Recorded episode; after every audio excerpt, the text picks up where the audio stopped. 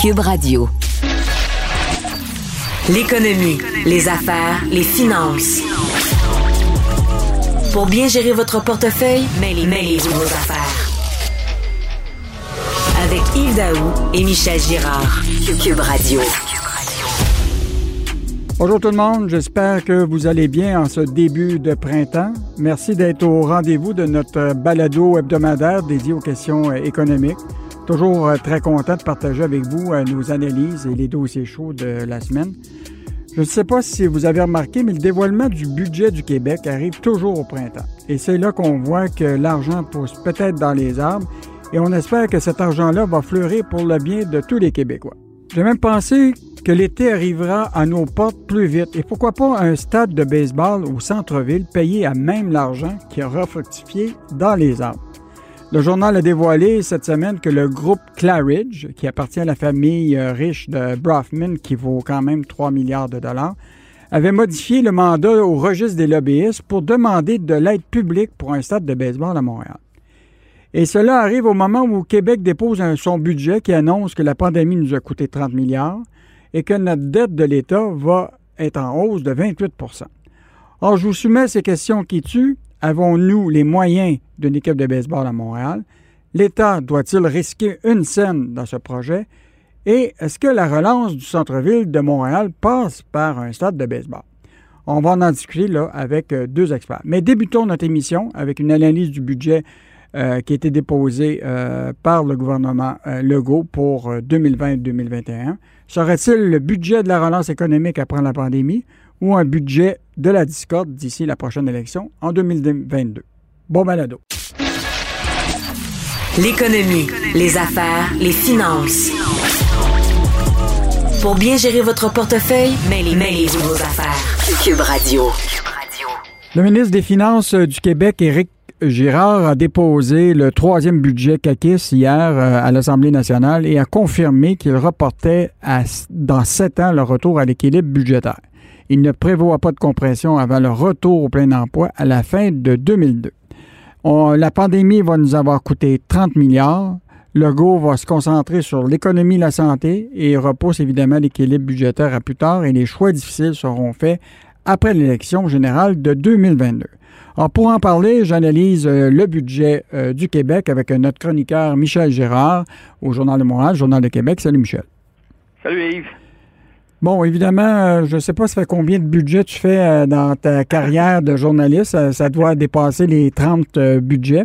ta première réaction à ce budget-là?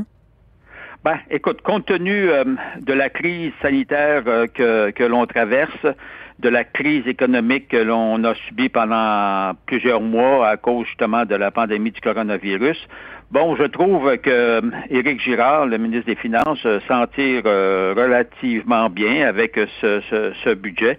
Je pense pas que tu aurais mis n'importe quelle personne à la tête du, ministère des Finances aurait pu faire mieux que ce qu'il nous a présenté hier comme, comme budget. Donc, c'est raisonnable dans les circonstances que, si tu veux, il est dépendant aussi à quelle vitesse tourne l'économie. Puis, il est dépendant, évidemment, de tout ce qu'il fallait réinvestir pour euh, contrer les effets néfastes de la COVID-19 au Québec. Hmm. Évidemment, euh, tu parles beaucoup et tu as toujours été préoccupé au cours des années de la dette du Québec parce que quand on parle de dette, on parle évidemment de frais d'intérêt qui, coûtent toujours euh, très cher. donc, d'ici la fin mars 2025, la dette nette du gouvernement du Québec va avoir passablement augmenté, presque de 28 est-ce que toi, ça t'inquiète, cette question de dette-là? Parce que c'est toujours la même chose. Les gens disent euh, oh, ben, c'est pas grave, la dette, on va la payer un jour, mais euh, on va finir par, euh, par, la payer. je disais ça à ma, fille hier, là, de, voici la dette qui t'attend, puis à un moment, tu vas voir probablement que tes impôts vont augmenter pour payer tout ça. c'est quoi ton analyse, toi, par rapport justement à cette dette-là? Ben, c'est ça le gros problème qu'on a avec l'augmentation époustouflante de, de la dette gouvernementale, que ce soit au Québec ou encore pire au gouvernement fédéral. Euh, on a l'impression que ça passe, euh, ça passe sur le dos des gens comme si c'était pas grand chose, c'est pas pas une grande préoccupation. Bon, ça, c'est à cause, évidemment, du contexte où les taux d'intérêt sont tellement bas à l'heure actuelle. Tu le vois, là, avec l'immobilier personnel, les gens sont prêts à, à se surendetter par-dessus la mm-hmm. tête, puis ils se disent, bon, ben, c'est pas si pire que ça, finalement, tu sais, ça me mm. coûte pas cher en frais d'intérêt. Oui, mais ça, c'est temporaire. Alors, euh, mais quand tu regardes dans une vision à long terme, plus tu vas te surendetter, que ce soit personnellement ou que ce soit les gouvernements, ça va te revenir en face. Il faut que tu payes ta fichue de dette. Là, là ça va bien. Là, les, les gouvernements s'en bien parce que les taux d'intérêt sont extrêmement bas historiquement très bas, mais ça va augmenter parce qu'on a de l'inflation, puis les banques, les banques centrales vont devoir augmenter les taux. Alors, ce qui veut dire que la dette, là, qui, tu sais, écoute, une augmentation en cinq ans, juste pour le Québec, de 52 milliards, écoute bien, là, mm-hmm. euh, ça représente 6 6100 piastres par, par tête de Québécois. Là, ils vont dire, oh, ben, c'est pas si pire que ça, 6 000. Hey, wow, t'es rendu, là, pour supporter juste la dette du Québec à 27 500. Ça veut dire que chaque enfant qui est né au Québec est pogné en partant avec, avec une dette de 27 27 500. Tu rajoutes le même montant ou plus du gouvernement fédéral, tu rajoutes la dette des municipalités. Écoute bien, là. Mm. Alors, puis là, on est chanceux parce que les taux d'intérêt sont extrêmement bas, mais quand les taux d'intérêt vont augmenter, là, mm-hmm. euh, vont, parce qu'ils vont augmenter, alors imagine-toi le poids que ça va représenter sur chacun des budgets annuels. Actuellement, tu vois, cette augmentation là, de, de l'endettement, ça va nous coûter, ça va nous coûter 1,7 euh, milliard de plus par année. Tout l'argent que tu mets sur la dette, tu ne le mets pas sur les soins de la santé ni en éducation, comprends-tu? Mm-hmm. Donc, c'est là les conséquences euh, dramatiques de, de, l'endettement. Maintenant, est-ce que est-ce que Éric Girard pouvait faire mieux que ça? C'est ça, c'est que le contexte est extrêmement difficile. Alors, je veux pas l'excuser. Il est obligé, évidemment, faute de revenus, que si tu veux, tu es obligé de, de, mm. De surendetter la province, mais mais mais euh, l'idéal, évidemment, c'est à un moment donné de, stopper le surendettement parce que ça, va les générations futures, je te dis, qu'ils seront pas sortis les autres du bois avec ça. Tu sais, on avait bouclé cinq exercices financiers euh, successifs avec des surplus. Là, Québec se retrouve évidemment cette année avec un trou de, de 15 milliards. Puis ça, ça comprend 12 milliards vraiment de déficit, puis le fameux transfert de 3 milliards au fonds des générations. Ce 3 milliards-là au fonds de génération, les gens se posent toujours la question, ce fonds de génération-là qui a été créé, si je ne me trompe pas, avec euh, euh, Bernard Landry à, l'époque, euh, il sert à quoi ce fonds de génération-là? C'est quoi son objectif? Ben, en fait, c'est que le fonds de génération, les, les, 3 milliards, puis là, ça va monter à près de 5 milliards euh, au fil des, prochaines années. Ça, c'est des revenus additionnels que les gouvernements vont chercher par l'entremise de certaines, certaines taxes et surtaxes et, et redevances. Or, euh, mais en bout de ligne, là, euh, bon, son utilité, c'est que c'est ces revenus additionnels que les gouvernements viennent chercher dans nos poches, euh, indirectement ou directement, euh, ben, euh, ben, c'est pour évidemment rembourser la dette. Le, gros problème que, nous avons, ça vient toujours fausser un peu le portrait parce que quand tu regardes les comptes publics, ce qui, ce qui est important de noter, c'est combien tu as de revenus puis combien tu as de dépenses. Alors, et puis là, il faut savoir que d'ici quatre ans, le Éric Girard prévoit qu'on va avoir un équilibre entre les revenus totaux de dépenses et les, et, les revenus totaux, c'est-à-dire entre les dépenses totales et les revenus totaux. On, on aura un équilibre. Mais là où on est toujours en déséquilibre, c'est parce qu'on prend 3-4 milliards de ces revenus que l'on perçoit, puis on les envoie dans le fonds de génération. Tu sais, c'est comme si toi, tu gagnes, tu, tu gagnes, mettons, 50 000 tu dépenses 50 000 mais tu tu te surendettes, comprends-tu, pour, pour mhm. ajouter euh, 5 000 pièces d'épargne. C'est sûr que tu es dans le trou, mhm. puisque tu as, dépensé plus de 5 000 pièces à, d'autres fins. Alors, euh, c'est pour ça que ça, vient un peu fausser euh, le, le, portrait. Alors, moi, quand on me dit que on va retrouver l'équilibre euh, dans sept ans, oui, c'est parce que tu mets 3, 4, 5 milliards par année euh, dans, le fonds des générations. Si tu le fais pas, tu retrouves l'équilibre euh, bien avant ça. Hmm.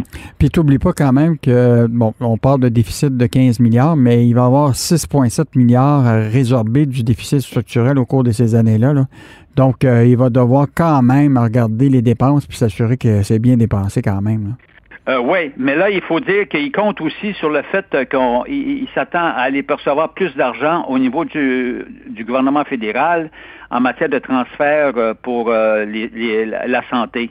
Alors, il compte sur le fédéral pour aller chercher de, l'argent additionnel pour combler ce manque à gagner. Ben, ça risque d'arriver, surtout que Justin puis le, premier ministre François s'entendent très bien de ce temps-ci. Donc, on peut peut-être penser que Justin et François vont arriver à une entente. Je te reviens sur toute la question des prévisions euh, de croissance du gouvernement du Québec. Là, évidemment, tout le monde dit, euh, bon, il, profite pour dire qu'il va avoir un, taux de croissance moins élevé que ce que prévoient les économistes, donc il permet de se faire une marge de manœuvre. les économistes, bon, on les connaît dans leur euh, minaret, ils sont toujours en train de voir des chiffres, puis là, ils disent c'est 6% pour le Québec, puis là, Gérard arrive avec un 5, 5 c'est-tu un peu un équilibre bizarre, ce, calcul-là, ou euh, de ton avis?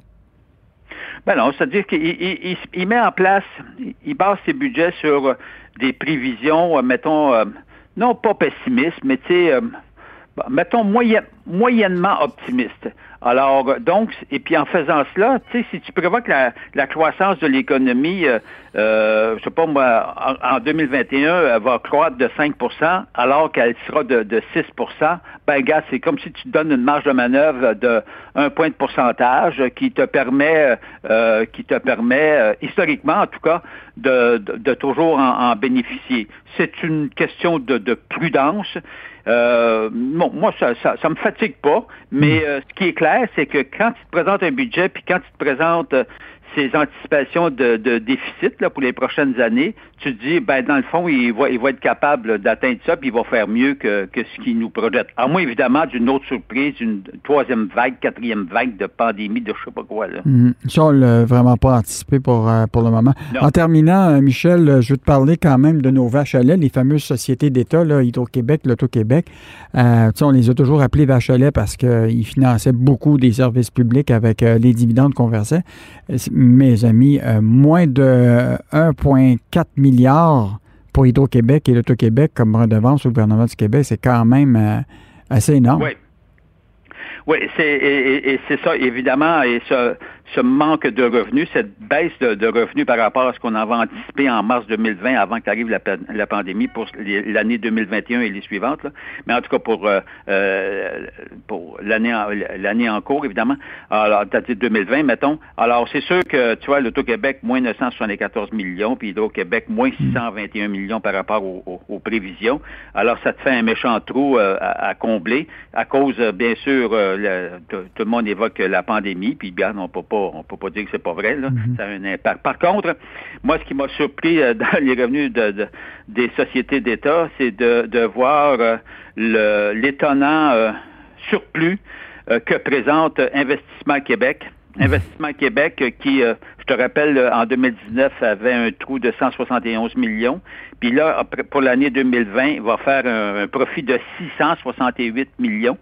Alors, la coïncidence heureuse pour les hauts dirigeants d'Investissement Québec, je te rappelle que la semaine dernière, le Conseil des ministres de François Legault a bonifié rétroactivement, rétroactivement, faut le faire, les paramètres de la rémunération incitative des hauts dirigeants de, d'Investissement mm. Québec, alors ce qui va permettre au PDG de pouvoir de pouvoir atteindre son objectif euh, d'obtenir 1,1 million de dollars n'est-ce pas? Mm-hmm. Et puis ses vice-présidents, un million de dollars. Donc, ils sont.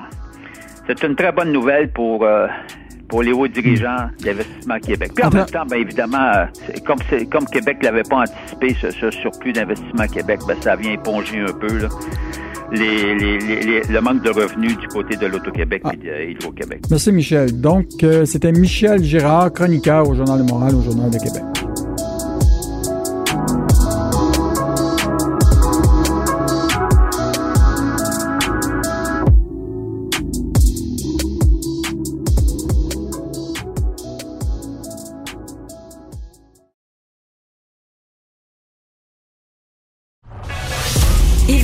Michel Gérard démystifient, informent et analysent le monde des finances.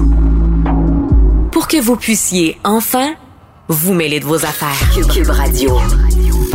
Cette semaine, euh, le journal a dévoilé que le groupe euh, de la famille euh, Brofman, le Claridge, avait modifié le mandat au registre des lobbyistes pour demander de l'aide publique pour un stade olympique, un stade de baseball plutôt, à Montréal. Cette nouvelle a soulevé tout un débat sur le timing de cette annonce-là. Au même moment, le premier ministre Legault et son ministre de l'Économie ont ouvert très grande la porte à une aide. Et euh, même l'ex-président des Expos, Claude Brochu, a dit qu'il faudra des poches profondes pour assumer les pertes d'un stade qui pourrait coûter presque 500 millions. Pour en parler, je reçois une personne qui s'y connaît bien dans le domaine des stades. Euh, il s'est fait connaître principalement pour son implication dans le monde du tennis. Euh, il a été aux, premières loges pour le nouveau stade de tennis du Parc Jarry. Euh, il a été impliqué dans le soccer avec l'Impact de Montréal. Il a été aussi ministre des Sports et des Loisirs et du Tourisme au gouvernement du Québec. Donc, une personne qui connaît très bien le financement de stade. donc, ça me fait plaisir de recevoir Richard Legendre, qui aujourd'hui est professeur associé au département de management des HEC. Bonjour, Monsieur Legendre. Bonjour, Yves. Comment allez-vous? Ben, ça va bien. C'est vrai que c'est tout un, c'est tout un débat. Oui. En fait, il n'est jamais facile de mélanger, on dirait, les finances publiques et le sport professionnel. On a cette image-là des millionnaires joueurs qui sont dans l'arène et des pauvres contribuables qui paient la facture en plus de payer des prix de billets euh, très chers. Croyez-vous que ce projet d'un stade de baseball est un projet d'une génération et qu'on va se retrouver à un moment avec un éléphant blanc euh, plus tard? Ben, écoutez, je suis content que vous preniez quand même, que vous fassiez euh, référence au, fait qu'on a souvent de la difficulté à associer sport et économie. Et moi, ça, ça me, ça me rend un peu fou parce que le sport est un volet majeur de, l'économie puis de la, culture euh, euh, de toute une de toute une société. Et dans ce sens-là, euh, moi j'aimais la réponse initiale du premier ministre François Legault qui disait ben écoutez, on va traiter ça.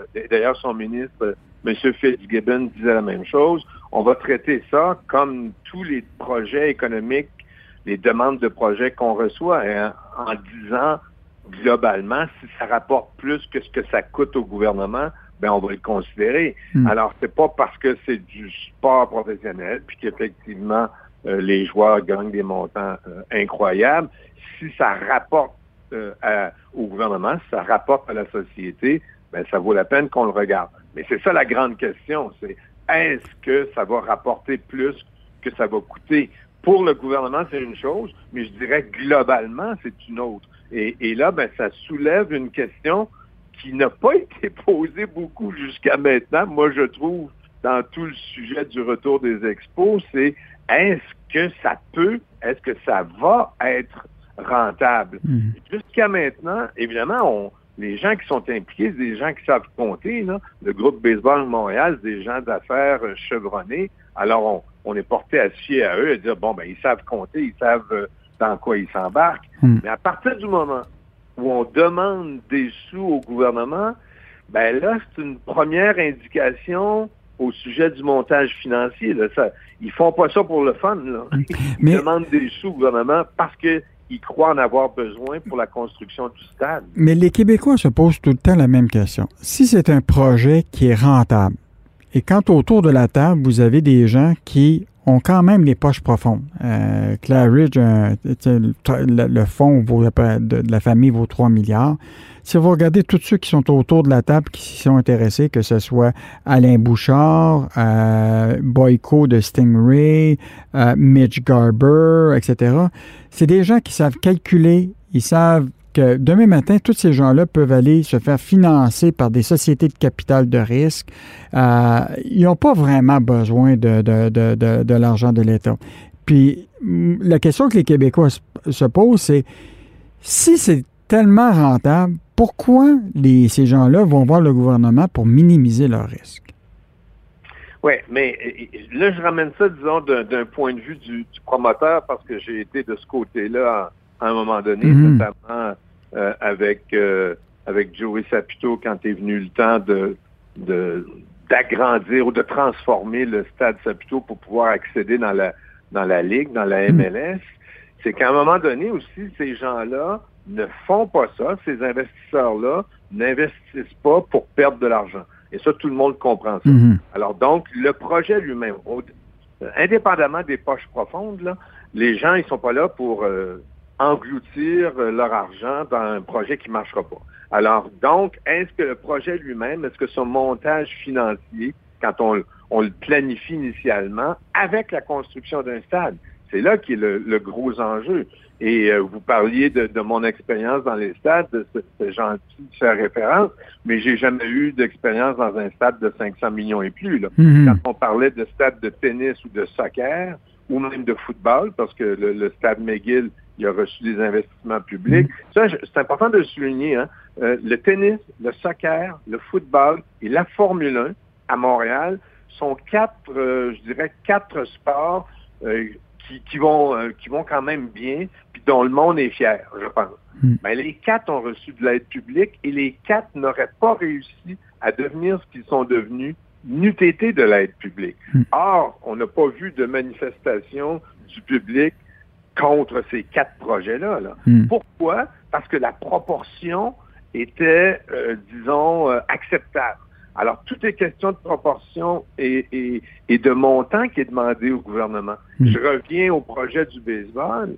Euh, évidemment, si dans le montage financier, à sa face même, on regarde les revenus, les dépenses anticipées pour le projet et on se dit, wow, il n'y a pas suffisamment d'écart, il n'y a pas suffisamment de revenus pour pouvoir payer un stade de 500 millions, ben c'est là qu'on vient cogner à la porte du gouvernement et qu'on dit, ben, on a besoin d'aide pour que le montage, montage financier fasse du sens.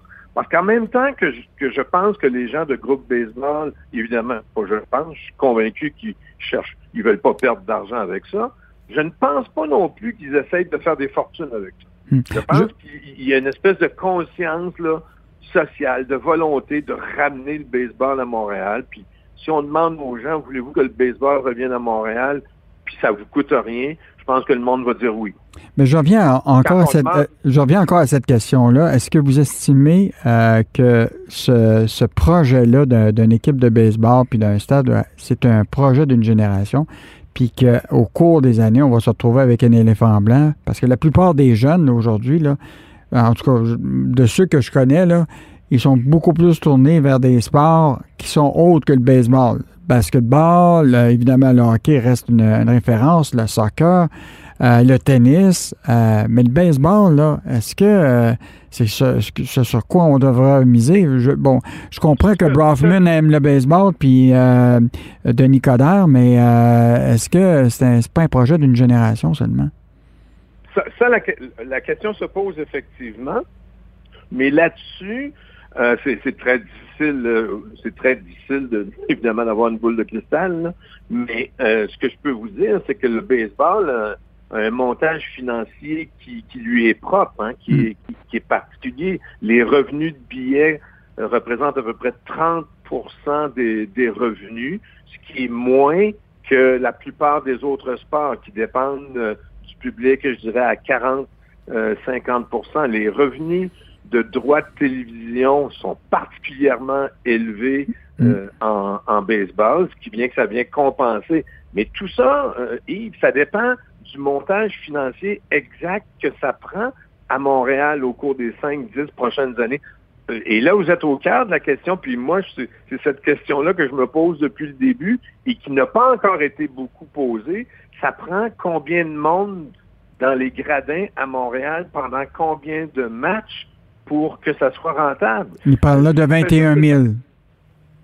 Bon, ben alors, 21 000, mais 21 000 pendant 40 matchs, j'imagine, puisque là, on parle de garde partagée. Mm-hmm. Donc, ça, ça fait, ça, ça fait 800 000 spectateurs en trois ou quatre mois. N'est-ce pas? Parce qu'on mm. parle de garde, de garde partagée. Mm. Ben, le Canadien de Montréal attire 800 000 personnes en huit mois. Alors, c'est, vous me permettrez de, dire que c'est toute une commande d'attirer 800 000 personnes en trois mois. et c'est là, et, ça, est-ce que ça, c'est suffisant? Et est-ce que ça fait en sorte que euh, l'équipe est rentable avec, euh, avec le partage des revenus qui se fait dans la, dans la Ligue de baseball, avec les droits de télévision, avec les, les revenus de, de commanditaires prévus? Puis quand on parle des loges aussi, ben, ça se quantifie, ça. Mm. alors, je pense qu'à partir du moment, et c'est ça qui va être le changement dans tout ce dossier-là, je pense, à compter de maintenant, c'est qu'à partir du moment où le groupe Baseball de Montréal demande de l'argent public, bien là, en retour, il faut qu'il y ait une transparence. Mm-hmm. il faut qu'il y ait une transparence sur le montage financier, entre guillemets, sur le deal. Parce que là, les contribuables sont interpellés là, dans le deal, ce qui n'était pas le cas à venir jusqu'à maintenant. Euh, moi, j'ai entendu la mairesse dire oh, oui, euh, euh, je suis d'accord avec le projet. On me demande rien à part que de mettre une station de, de REM à côté du stade. Hmm. Alors, Madame la mairesse, elle dit ben oui, moi, je suis d'accord, on me demande rien. Mais là, on commence à demander quelque chose. On commence à demander quelque chose au gouvernement du Québec. Est-ce qu'on va demander quelque chose à la ville de Montréal? Et en plus, il y a une campagne électorale dans six mois. Alors, ça va être, là, ça va être un enjeu très, très public, cet enjeu-là. Et tout le monde est en droit de bien comprendre ben, c'est quoi qui est demandé au gouvernement. Parce que quand M. Legault dit si ça rapporte plus que ça coûte, il parle pas, là, lui, de, il parle pas de l'ensemble du projet. Mhm. Il parle de la portion demandée au gouvernement du Québec? Est-ce qu'on demande 300 euh, millions au gouvernement du Québec ou on en demande 50 mhm. Pas Je, Juste revenir sur la question du stade. Hier, le président de la régie des, Olympiques, là, du stade olympique, euh, a mis son grain de sel en disant, écoutez, on a un stade olympique qui est disponible pour euh, une équipe de baseball pour 41 matchs. Euh, on, vous vous rappelez, on a quand même mis 5 milliards dans ce stade-là. Il y a quelques rénovations à faire, mais eh, pourquoi on ne décide pas d'envoyer cette équipe-là au stade olympique? Ben, euh, si j'étais à la place de, de, de Michel Avrec, je dirais exactement la même chose. Tout hmm. à fait. La question se pose. Est-ce que c'est une prémisse? Parce que jusqu'à maintenant, ça a été présenté comme une prémisse, c'est que la Ligue, euh, la Ligue de baseball majeure ne, veut pas considérer Montréal si euh, c'est au stade olympique. Bon, évidemment, s'il n'y a, a, pas de démarrage auprès de, de, l'organisation que tu sollicites, ben là, je, peux comprendre qu'on l'élimine, mais il faut être bien sûr de ça, parce qu'effectivement, écoutez, euh, moi, avec l'impact de Montréal, on a été régulièrement au stade olympique et j'étais le premier à vanter le stade olympique. Bon, mais maintenant, si le, Major League Baseball veut rien savoir, ben là, c'est un, problème, entendu. Mm-hmm, mm-hmm. Mais c'est, mais il faut le considérer sérieusement. Mais c'est tellement un débat spécial, Yves. aux États-Unis, là, il y a à peu près 83% il y a eu un sondage récemment, là, que 83% des économistes qui disent, qui sont plutôt contre la notion d'investir dans des stades sportifs qui disent que le, rapport coût-bénéfice est, pas favorable pour le payeur de taxes. 83% des économistes. Mais en même temps, il y a 90% des stades aux États-Unis, toutes ligues confondues, qui reçoivent de l'aide publique. C'est incroyable. Et dans des marchés comme New York et Dallas, là, qui sont pas le centre du, mm-hmm. euh, du socialisme, là, euh, euh, les deux stades de baseball à New York ont tous les deux reçu des montants incroyables du gouvernement. Alors, ça, c'est le problème, c'est que c'est une business où cette intervention-là, elle est généralisée. Alors, quand tu rentres dans cette business-là et que tu veux rivaliser, ben là, tu es quasiment euh, forcé à faire ce genre de demande-là. Moi, je, je, pense que la cause n'a pas encore été entendue, vraiment. Et, il faut quand même pas oublier que le stade de, de, de, baseball, là, il, y a il, y a un élément filière immobilière autour de Griffintown, puis du bassin Peel, puis euh, donc il y a beaucoup d'enjeux économiques au-delà du sport professionnel qui, qui, qui, qui, est là-dedans, et je pense que ça, là, ça va être euh, vraiment à, à, gratter et à investiguer parce que il y a probablement beaucoup de gens qui, si jamais le stade devait aller là, il y a beaucoup de gens qui, dans le domaine immobilier, vont probablement aussi faire de l'argent. Écoute, c'est tout le temps qui nous restait. Euh, j'apprécie beaucoup votre analyse. On va suivre ce dossier-là. Les élections municipales s'en viennent. On va avoir ce débat-là certainement sur l'avenir de ce stade de baseball-là et qui va le financer. Donc, c'était Richard euh, Legendre, qui est professeur associé au département de management, qui a été évidemment impliqué dans des projets de stade, euh, dont le stade Jarry. Il était ancien ministre euh, des Sports au gouvernement euh, du Québec. Et on apprécie très bien votre analyse, M. Legendre. Donc, merci beaucoup. Ça fait plaisir. On va en reparler sûrement. Ah, c'est ça. Au revoir.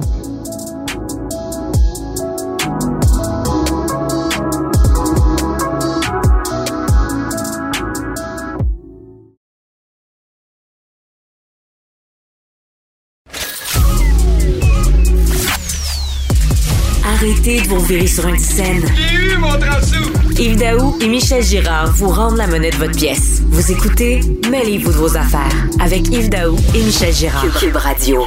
Depuis une semaine, le ministre euh, Pierre Fitzgibbon, le ministre de l'Économie et le premier ministre François Legault ont fait des annonces économiques euh, pour vanter des investissements privés euh, au Québec et fortement aidés par ce qu'on appelle des prêts pardonnables ou des subventions. Qu'on pense à Lyon Électrique, 50 millions, qu'on pense à App Direct, une compagnie dont la valeur boursière est à 2 milliards, puis qui ont levé déjà 100 millions.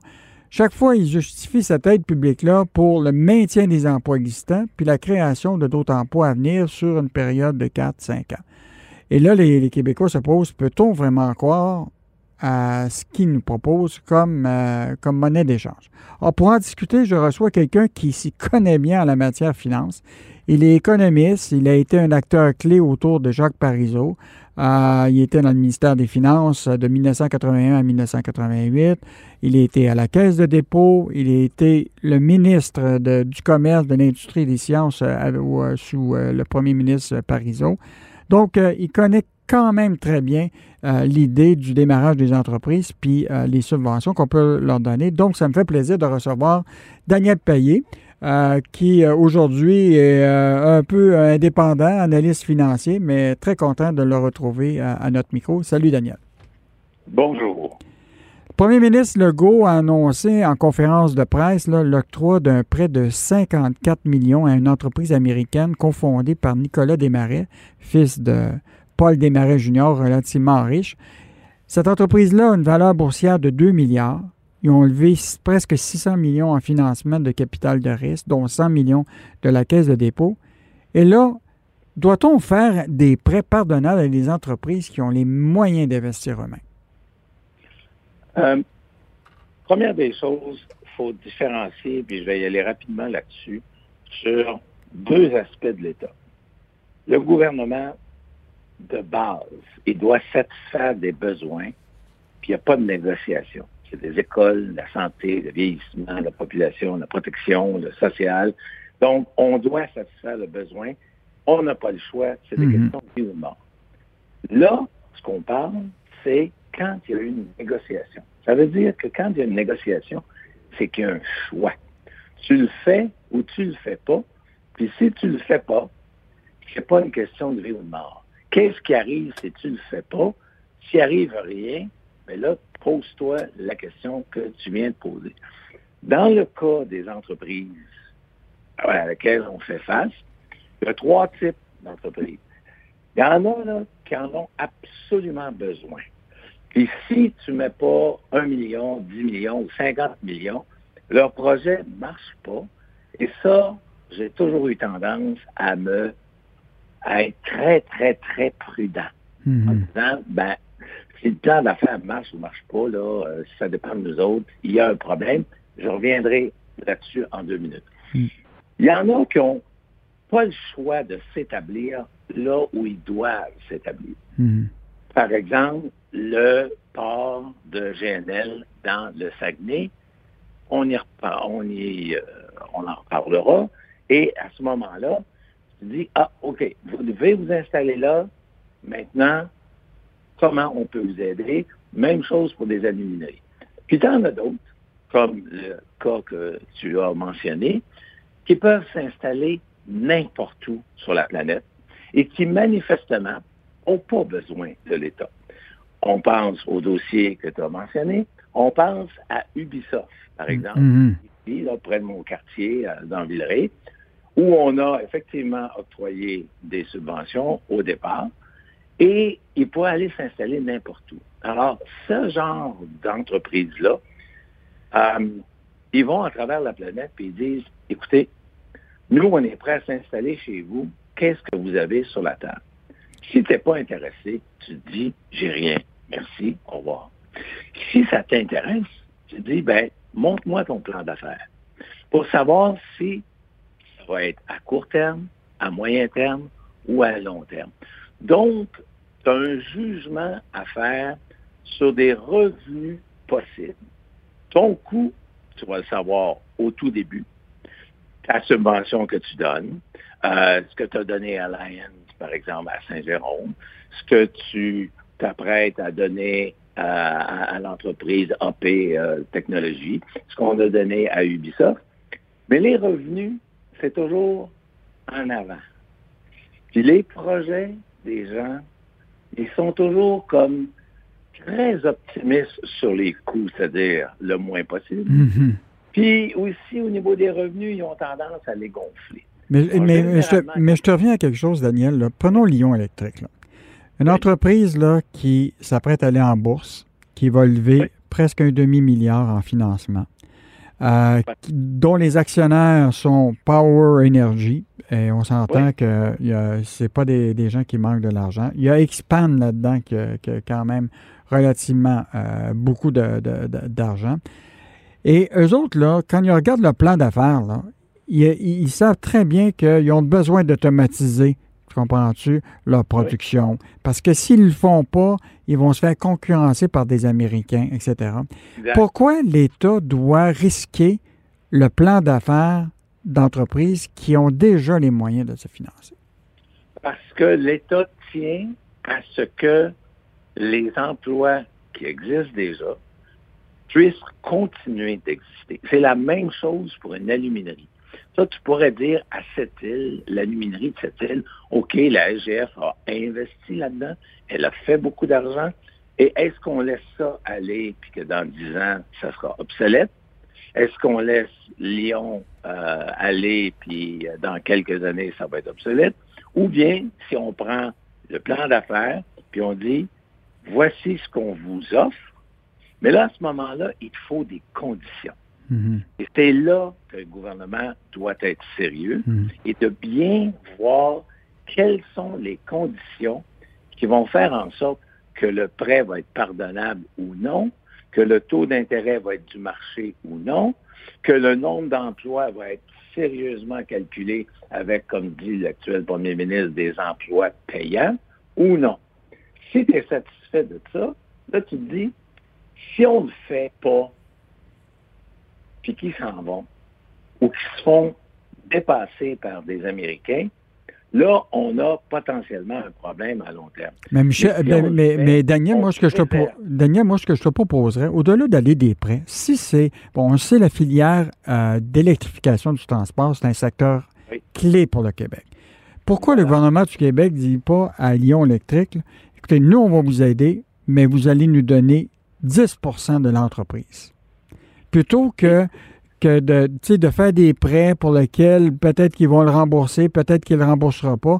Déjà, il y a un contrat déjà prévu entre Amazon et Lyon pour lequel potentiellement Amazon pourrait prendre une participation dans Lyon de 10-14% Pourquoi le gouvernement du Québec, s'il croit à ce, à ce prend pas des placements dans cette entreprise-là, et si jamais elle est vendue, si elle doit se déplacer, au moins on va y retrouver nos billes. Mais c'est comme euh, on- Ça, une- oui, tu as tout à fait raison. C'est une façon de faire qui appartient à, aux politiques à ce moment-là. C'est que là, la machine gouvernementale euh, Investissement Québec, dans ce cas-là, a dit, bon, ben voici, ça va être rentable à telle et telle condition. Puis là, tu te dis, est-ce qu'on leur prête de l'argent pour qu'ils nous remboursent comme un banquier? Est-ce qu'on leur les subventionne? Est-ce qu'on leur donnerait pas plutôt des crédits d'impôt? C'est-à-dire que si tu fais pas de, bé- de, de- de bénéfices, puis que ton projet ne marche pas, ben, tu n'auras pas de crédit d'impôt, tu fais des pertes. Mhm. Mais si ça marche, tu auras des crédits d'impôt. Et pourquoi pas une intervention beaucoup plus directe au capital. Mais là, à ce moment-là, c'est une question de valeur politique. Et c'est là que la politique du gouvernement dit, est-ce que j'interviens au sein d'une entreprise? Oui ou non. Est-ce que c'est mon rôle d'être propriétaire d'une entreprise? Oui ou non. Parce que si tu as 10% d'une entreprise, tu as 10% quand ça va bien, mais tu as aussi 10% quand ça va mal. Oui, mais là, ça va, ça va nous appartenir à voir des gens. Tu sais, on- au Québec, là, je- on s'entend-tu pour dire qu'on a la caisse de dépôt avec une classe de financiers qui connaissent de façon fait. incroyable c'est quoi les risques ou, les, ou pas les risques d'investir? On a du génie. On a, trois écoles de management au Québec.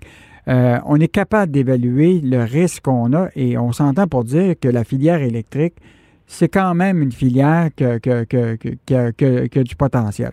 Donc, notre risque est, est- est- est minimisé. Alors, à mon avis, sais, quand on, a, on va donner de l'aide de l'État à une entreprise comme ça, à mon avis, on devrait garantir du placement. On doit garantir, évidemment, que le siège social reste au Québec.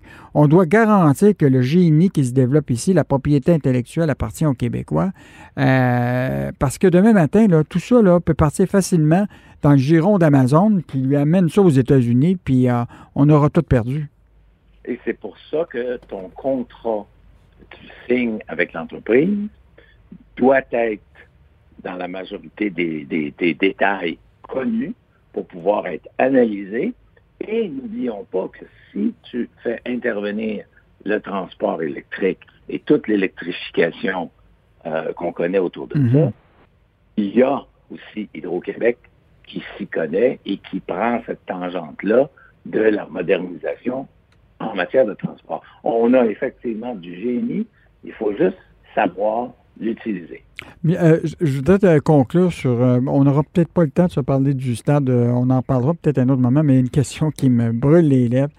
Tu as été à la tête quand même de la SGF pendant quelques années. évidemment, tu connais très bien ce que c'est un, organisme qui, a de l'argent, mais qui a des projets et des décisions politiques.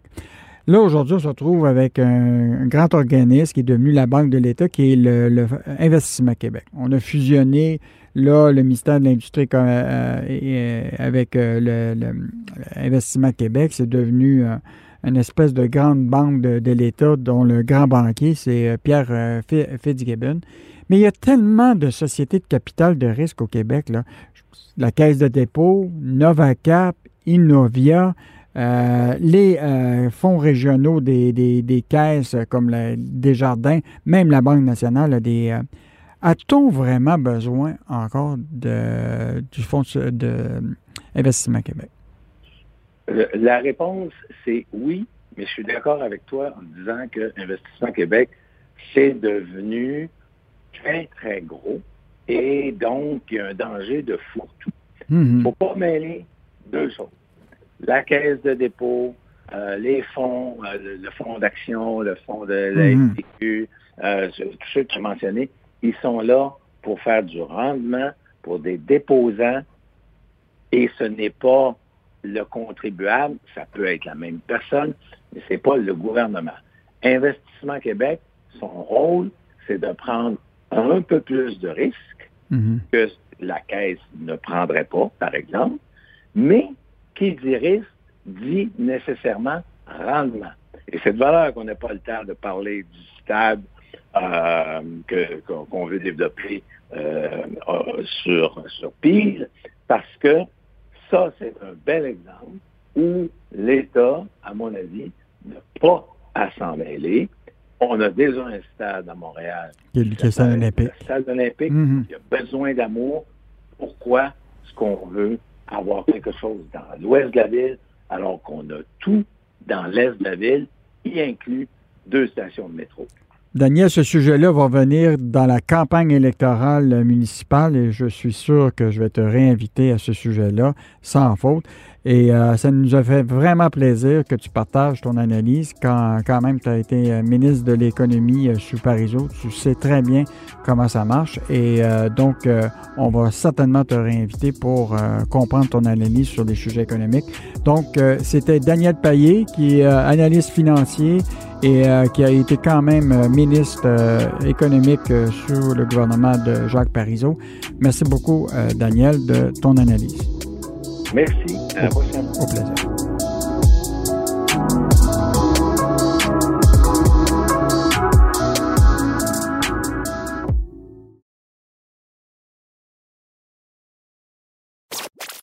Pour que l'argent fasse le bonheur, mêlez-vous de vos affaires. Avec Yves Daoui et Michel Girard. On a appris cette semaine euh, qu'il y a un rapport qui a été émis du vérificateur général du gouvernement Canada qui a donné une évaluation de la gestion de la crise par le gouvernement de Justin Trudeau autour évidemment de la gestion des frontières, la gestion évidemment de la PCU, de l'aide aux, entreprises durant cette période-là. Et donc, la critique est assez acerbe. Donc, euh, manque de contrôle, euh, improvisation, etc. Et donc, pour discuter de tout ça, et peut-être un sujet qui va vraiment intéresser les gens, je reçois Pierre-Olivier Zappa, qui est euh, animateur et aussi journaliste à l'émission À vos affaires, qui est diffusée sur LCN du lundi au vendredi à 18h30. Donc, je reçois Pierre-Olivier Zappa. Salut, Pierre-Olivier. Ça va bien? Salut. Très bien, toi? Écoute, bon, on n'ira pas dans le détail justement de ce rapport du vérificateur, mais ce qui m'intéresse, c'est ta chronique qui est euh, publiée dans le Journal de Montréal euh, de ce samedi. La faute de la prestation canadienne d'urgence, la PCU, est en train de revirer au scandale et que plusieurs des victimes qui ont été euh, fraudées par la auraient été faites par des criminels de la gang de rue. Explique-nous ça ce sont des milliers et des milliers de nos concitoyens qui ont été victimes de ce stratagème qui était extrêmement simple à déployer.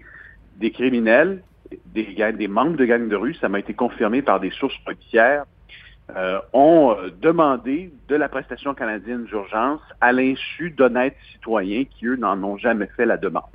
En quelques clics, avec quelques renseignements personnels trouvés sur euh, des réseaux interlopes, euh, par exemple sur le dark web, ben, ces criminels ont pu, sans embûche, demander des chèques, 2 000, 4 000, et ça va jusqu'à 14 000 dollars, à l'insu de milliers de Canadiens. Et de cette façon-là, les réseaux et les bandes criminalisées ont pu, dans une mesure, diversifier leurs activités et se réinventer en temps de pandémie. On ne se fera pas de cachette avec la fermeture des frontières, euh, une paralysie du transport aérien, écouler de la drogue, c'est devenu en temps de pandémie pas mal plus difficile. Mm-hmm. Vivre des fruits du proxénétisme aussi. Alors, ces bandes criminalisées se sont tournées vers des alternatives. Et ce que nous disait la vérificatrice générale dans son rapport cette semaine, c'est qu'il y a au moins 30 000 versements de PCU qui ont été considérés comme frauduleux par l'Agence du revenu du Canada. Mais ça, Yves, ce n'est que la pointe de l'iceberg. Hmm. Parce que euh, il y a, des, dizaines de milliers d'autres cas qui n'ont pas été détectés par l'Agence du revenu. Et ce que la vérificatrice générale dit, c'est, écoutez, ça aurait été simple de, de, déployer des garde-fous, de, de, faire des vérifications supplémentaires avant d'envoyer des chèques de PCU à tout vent. Comment ces gens-là, ces bandes criminelles, là, ces gangs-là, pouvaient justement siphonner des dizaines de millions des fonds, euh, des fonds publics? Euh, est-ce qu'il y avait en main les numéros d'assurance sociale de ces gens-là? Euh, comment ça fonctionnait? C'est quoi le stratagème? Ah, ils, avaient, ils avaient des renseignements personnels de base, possiblement des numéros d'assurance sociale, qui leur permettaient de se connecter à ce qu'on appelle le portail Mon dossier de l'Agence du revenu. À partir de là, les fraudeurs et puis là, je suis en train de donner la marche à suivre, mais en même temps, ce n'est plus possible de le faire. Donc, voilà pourquoi mhm. j'en parle.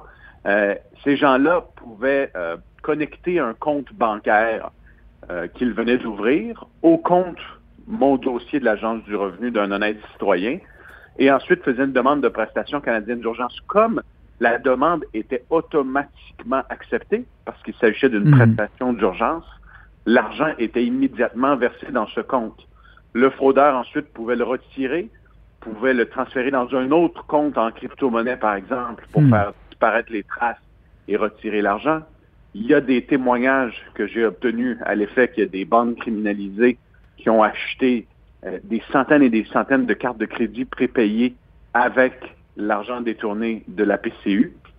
Donc, euh, c'était c'était relativement facile pour eux euh, d'opérer puis rapidement de siphonner des dizaines, voire des centaines de millions de dollars parce qu'on n'a pas encore l'évaluation exacte. Mhm. il, y a, différents euh, chiffres qui circulent. Probablement que d'ici un an, on aura un portrait plus juste. Le centre antifraude, lui, me confirmait qu'il avait obtenu au moins 10 200 signalements euh, depuis le début de la pandémie de fraude à la PCU. Mais encore là, je veux dire, si le Centre antifraude du Canada a reçu 10 000 signalements, euh, c'est encore là la pointe de l'iceberg parce que ce ne sont que les gens qui ont pris la peine de contacter le centre antifraude, de passer encore là des centaines d'heures au téléphone puis, en fait, dans le cas du centre antifraude, des, plusieurs heures au téléphone pour le signaler. Donc, l'impact, l'impact pour un citoyen qui s'est fait prendre euh, son, numéro d'assurance sociale et donc à partir de là que la personne qui l'a fraudé utilise ça pour obtenir la PCU ou d'autres aides qui est versée dans un compte bancaire qui lui a, été qui appartient pas à ce citoyen-là. Là, la, la question, c'est que le Revenu Canada, lui, a le numéro d'assurance sociale et donc il assume que cette personne-là a reçu cet argent-là et là se retrouve à recevoir un avis de cotisation? Oui, souvent les gens vont s'en rendre compte en recevant un avis de cotisation. Euh, et comme parfois les avis de cotisation euh, sont envoyés euh, sur le web, il y a des gens qui ne s'en rendent pas compte, qui vont s'en rendre compte en consultant leur dossier au gouvernement fédéral, en faisant une nouvelle demande de prestation, quelqu'un qui vient de perdre son emploi. J'avais des témoignages cette semaine de gens qui me disaient j'ai fait une demande à l'assurance emploi. Ma demande a été refusée. Puis là, je me suis aperçu que c'est parce que j'avais été victime d'une fraude à la PCU. Et c'est souvent là que le calvaire commence, hmm. que l'enfer débute pour ces honnêtes citoyens. Euh, je, te donne un, autre exemple, Yves. Je parlais avec Pauline Lambert cette semaine, hmm. une femme de 57 ans. Euh, elle travaille, elle habite la région de la capitale nationale. Elle, elle était en, en congé maladie pour burn-out et à un certain moment, elle reçoit un document de l'Agence du revenu, elle se rend compte qu'elle a été victime de la fraude à la PCU. Mhm. Ça lui a pris, tenez-vous bien, 200 heures au téléphone parce qu'elle les a calculées avec l'Agence du revenu pour régler son dossier. Incroyable. 200 heures. Euh, c'est énormément d'énergie, énormément de temps, c'est drainant. Puis le cas de Pauline Lambert, c'est le cas de milliers et de milliers de personnes. Euh, cette fraude-là n'épargne aucun citoyen, que vous soyez jeune, travailleur, retraité, handicapé. Il y a récemment, je parlais du cas d'une jeune femme autiste qui était complètement démunie face à, la grosse machine du gouvernement fédéral. Alors, il y a un gros problème en ce moment où l'Agence du revenu est complètement débordée, on le comprend, mais il n'y a aucun mécanisme pour faciliter la vie à ceux qui ont été victimes de fraude. Il n'y a pas de ligne téléphonique spéciale, il n'y a pas de formulaire en ligne. Hmm. On laisse ces gens-là euh, dans, le, dans le néant. Et il serait temps de déployer un mécanisme parce que c'est, je veux dire, c'est la faute du gouvernement fédéral.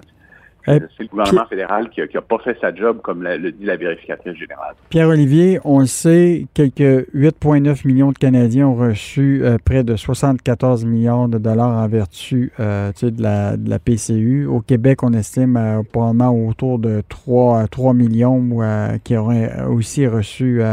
donc, c'est comme tu dis, c'est juste la pointe de l'iceberg. On risque d'en avoir beaucoup de cas. Je sais qu'à ton émission, à vos affaires, tu réponds aux questions des, des gens qui ont effectivement ces questions-là et qui passent des heures euh, devant euh, leur téléphone ou au téléphone à essayer d'avoir des réponses de Service Canada.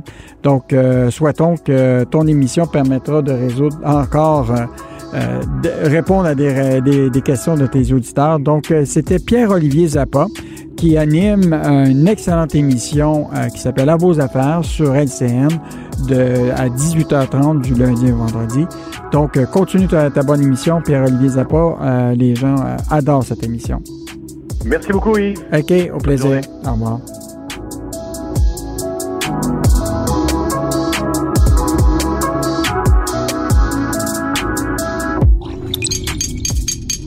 Cube Radio.